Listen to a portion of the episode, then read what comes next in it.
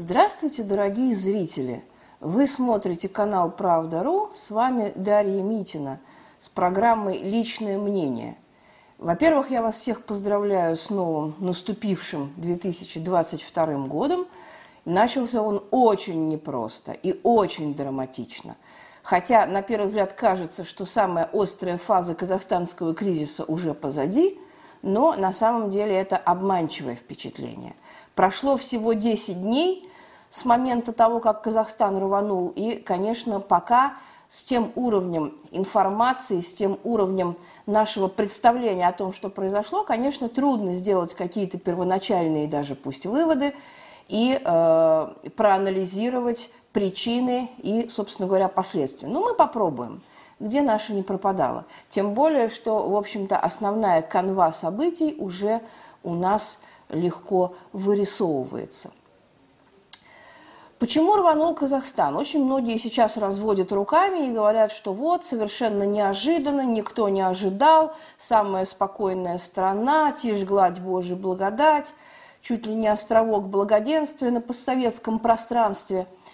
Очень часто такие приходится слышать настроения, такие оценки. Этому есть целый ряд причин. Ну, во-первых, во-первых, чтобы вы знали, да, значит, у нас государственные средства массовой информации российские – у них э, все эти годы, все эти 30 лет существовал жесткий совершенно запрет, такой полуофициальный, неписанный, но совершенно четко соблюдаемый запрет на любой негатив из Казахстана. Не то, что там э, негатив в отношении там, первых лиц да, республики, не боже мой, да, упаси Аллах. Нет, любой, любой негатив из Казахстана, он пресекался, вымарывался, там где-то трубу прорвало – да, что-то такое произошло, вы этих сообщений в нашей прессе не видели. Не государственные средства массовой информации, там новая газета, пожалуйста, там, пожалуйста, да, у себя где-то в соцсеточке, там в бложике можно написать, вот, но если средство массовой информации хотя бы ниточкой одной аффилировано с государством, вы этого не увидите.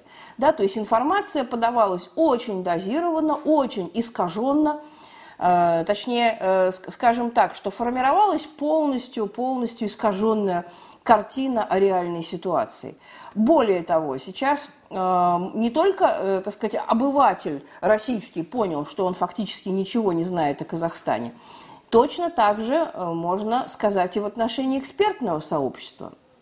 Буквально по пальцам одной руки можно пересчитать экспертов, которые пишут о Казахстане сейчас что-то вменяемое. Да? А вот. И, э, конечно, э, этому тоже есть объяснение. Просто все наши экспертные центры, все наши аналитики, они, в общем-то, в огромном своем большинстве были э, казахстанским правительством прикормлены, да, и писали, в общем-то, не то, что есть на самом деле, а то, что удобно, комфортно слышать обеим сторонам, не только Казахстану, да, не только Казахстану. То есть России до определенного времени тоже было вполне себе комфортно и удобно пребывать вот в таком, как говорится, домике, да, ничего не вижу, ничего не знаю, вот, не хочу, ничего не хочу, как говорится, знать. А знать бы, между прочим, очень даже бы не мешало. Не только потому, что Казахстан во многом похож на Россию, да, и развивается, в общем-то, во многом сходным путем, но и по целому ряду других причин. Ну, например, э, для нас, вот кто следит да, за ситуацией в республике, кто отслеживает, кто имеет какие-то инфор... каналы информации другие, да, для нас было совершенно очевидно, что Казахстан рванет не сегодня, не завтра. Конечно, мы не думали, что это случится 2 января, прямо под елочку, да, но вот я, например, вот я прогнозировала где-то э, в пределах ближайших трех-четырех лет, вот на э, Такаевскую да, каденцию. Э, вот. И тому был целый ряд причин. Ну, во-первых, Казахстан отнюдь не был островком благоденствия. Низкий уровень жизни, как мы знаем, низкий уровень зарплат, вот, экономика, которая совершенно не принадлежит самим казахам, даже, я не говорю трудящимся, но и даже феодальным, так сказать, байским кланам, да, которые рулят в стране. Тем не менее, мы знаем, что Э, Казахстан – это крайний, можно сказать, хрестоматийный пример компрадорского капитализма, когда лишь процентов 20, наверное, активов Казахстана принадлежат, собственно говоря, казахстанскому государству. Э, все полыхнуло на Западе, где у нас с вами нефтяные и газовые месторождения, нефтяные и газовые предприятия. Так вот, нефть по большей части принадлежит американским компаниям, как мы видим, да, угольные шахты и э, предприятия металлургического комплекса, в том числе флагман черной металлургии, Карагандинский металлургический комбинат – принадлежат э, Лакшми Металлу, да, значит, англичанину индийского происхождения. Медные предприятия в основном принадлежат Китаю, а вот урановые рудники, урановые разработки в основном э, принадлежат России. Да, и Казахстан занимает второе место в мире по запасам этого важнейшего стратегического сырья.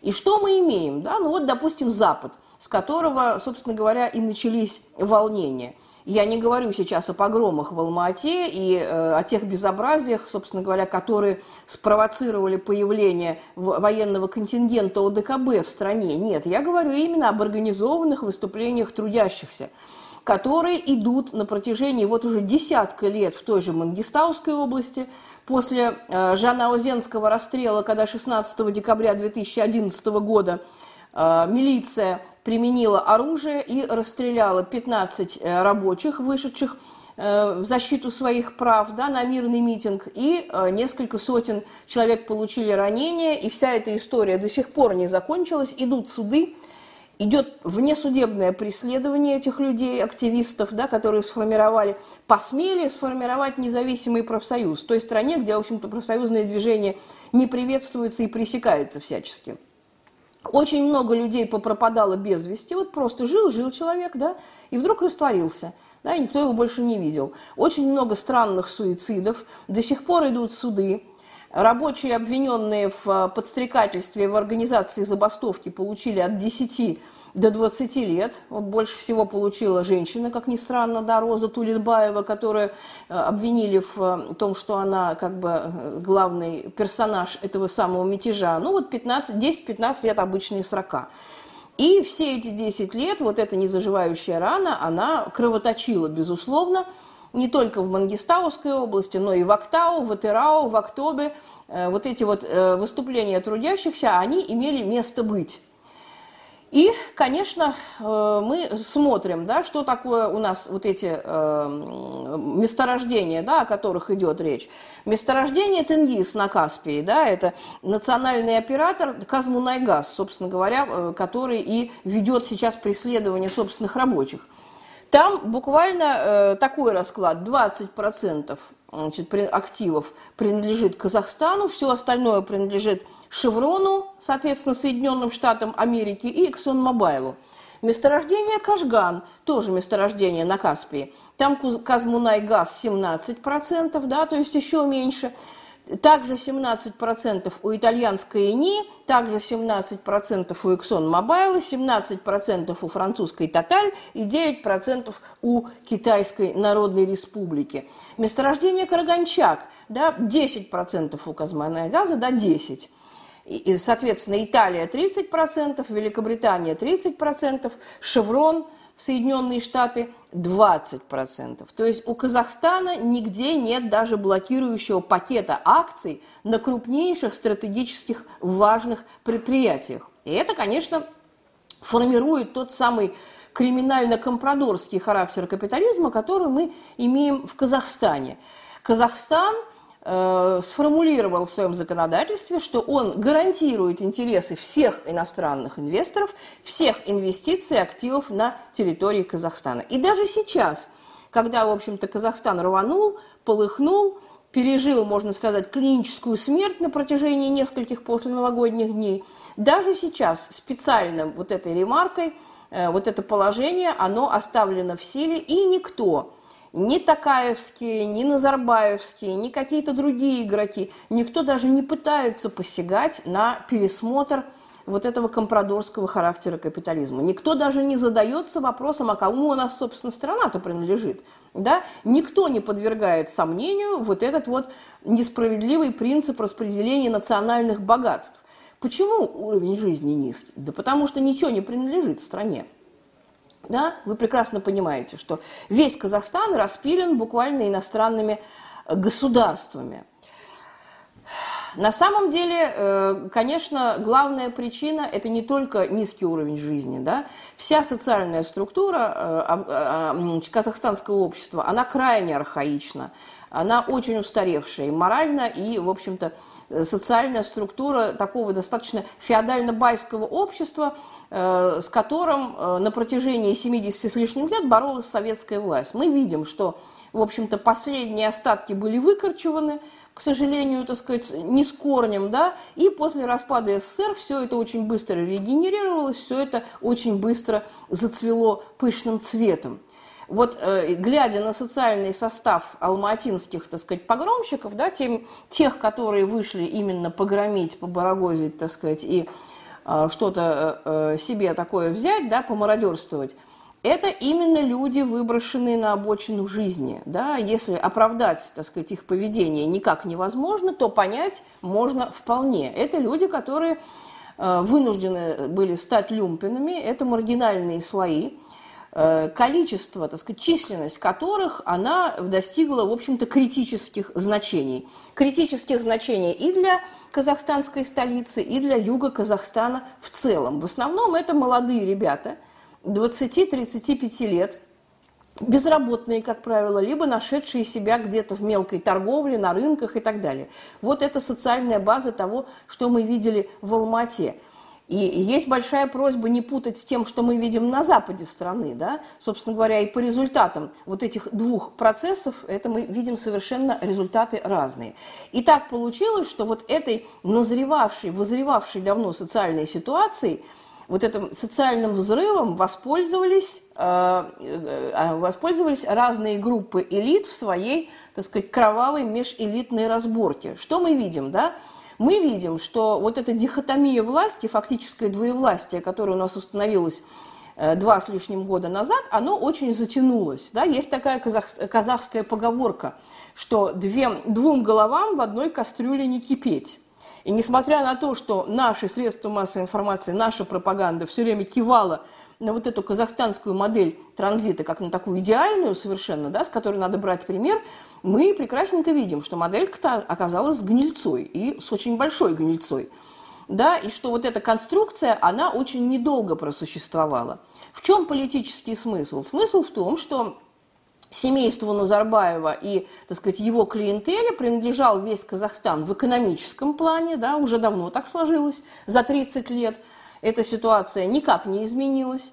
Вот, семейство с формальным уходом от власти президента Назарбаева не пожелало ничем поделиться. Да? Как говорится, делиться надо, но не в данном случае, как мы видим.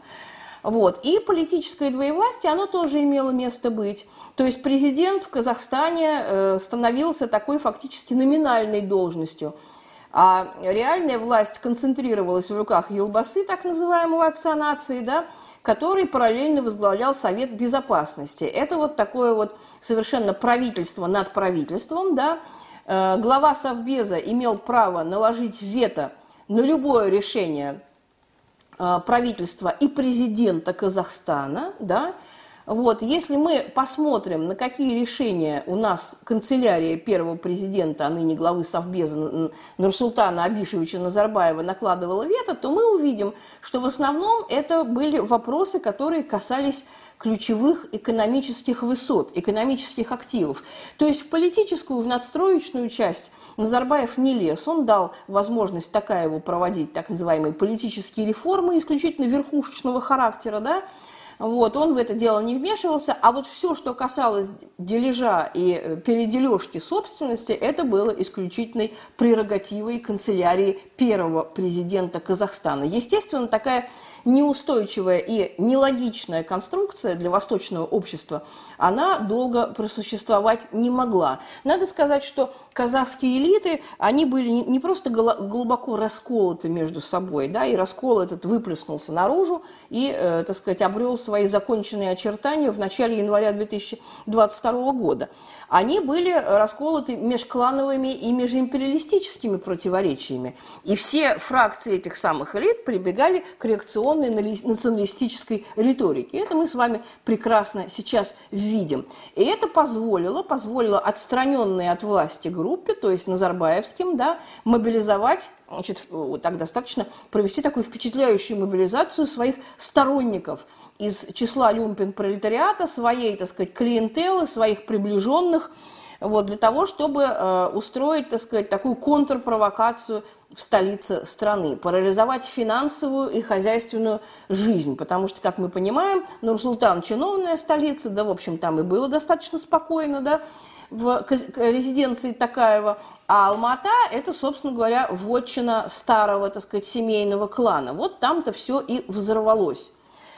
Теперь давайте еще раз с вами акцентируем разницу между э, организованными выступлениями трудящихся, в частности, э, даже э, таких самостоятельных независимых профсоюзов, которые мы видели на западе страны, и стихийными погромами, собственно говоря, которые и вызвали, собственно говоря, появление контингента ОДКБ в стране.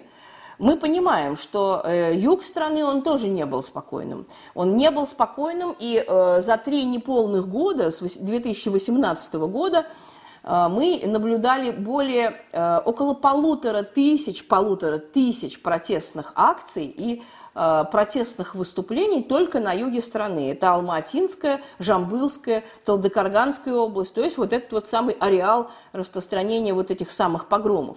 Там тоже были протесты, и только слепой мог видеть в Казахстане островок, так сказать, благоденствия и э, спокойствия. Да? Мы помним кардайские события, так называемые, это а, антидунганские погромы в Жамбылской области, которые были, в общем-то, сравнительно недавно. Да? Поэтому, конечно, э, вот эта вот э, ситуация, она долго э, просуществовать не могла. Ну и, конечно, межклановые противоречия – так сказать, э, президентская резиденция Акарда и, значит, так называемая библиотека, то есть резиденция старого президента. А вот. И те, кто говорят сейчас, что военный контингент ОДКБ вписался за одну из сторон в межклановых разборках, он, безусловно, прав – но прав только с одной стороны, потому что если бы мы не вписались уже, э, так сказать, не наша страна, не, так сказать, наши союзники по договору о коллективной безопасности, то, э, так сказать, мы бы имели э, совершенно разрушенное государство, хаос и непредсказуемые последствия. Я не очень пока что готова рассуждать на тему Э, внешние угрозы, так ли она была велика, сколько там на самом деле исламистов, сколько там на самом деле приезжих и той же Сирии, Афганистана, Ливии и так дальше, да, далее везде. Понятно, что эта версия очень выгодна именно Аккорде, то есть э, резиденции президента Такаева для того, чтобы обосновать ввод э, войск ОДКБ, потому что там не все в порядке, да, по уставу ОДКБ воинский контингент вводится только в случае внешней агрессии против одной из стран-членов договора, либо э, против, э, в случае возникновения террористической угрозы. Вот именно ситуацию, которая создалась на юге Казахстана, Такаев назвал террористической угрозой. Но насколько эта э, террористическая угроза имеет внешнюю природу? На самом деле придется разбираться, потому что сейчас только 12 января, вот, нам рассказывают, что силовики наловили очень много террористов, как они называют, значит, э, зачинщиков, да, провокаторов и так далее. Вот сейчас мы увидим, кого на самом деле наловили, сколько из них там э, окрестных казахов, да, которые работают на рынке, допустим, и сколько там приезжих, там, киргизов, там, э, афганцев, чеченцев, кого хотите, да, и, значит, на это основании, на основании этой информации уже можно будет делать какие-то выводы. Вот. Я бы не преувеличивала внешнюю угрозу, тем более, что э, даже самые, э, так сказать, э, про, самые информированные казахстанские слои говорят о том, что она минимальная, что в основном это, конечно, внутренний конфликт. И его надо рассматривать именно как внутренний конфликт. 2 января произошло повышение э, цен на сжиженный газ вдвое, да, с 60 тенге до 120, и это, безусловно, стало триггером. Вы спросите, кем надо быть, чтобы в новогоднюю ночь повысить цены на газ, который имеет критическое значение для не только, так сказать, не, не просто для э, всей страны, но и особенно именно там, где вспыхнули волнения. Да? На западе страны у нас 90% автотранспорта работает на сжиженном газе, и 70% домохозяйств готовят пищу и обогреваются вот именно вот сжиженным газом. Поэтому повышение цен вдвое, оно, конечно, э, было крайне чувствительным. И надо быть, я не знаю, ну, конченным дебилом, чтобы не понимать, какую реакцию это вызовет в обществе. Но, как известно, в высшей власти обычно дебилов не бывает. Делайте выводы, как говорится, сами.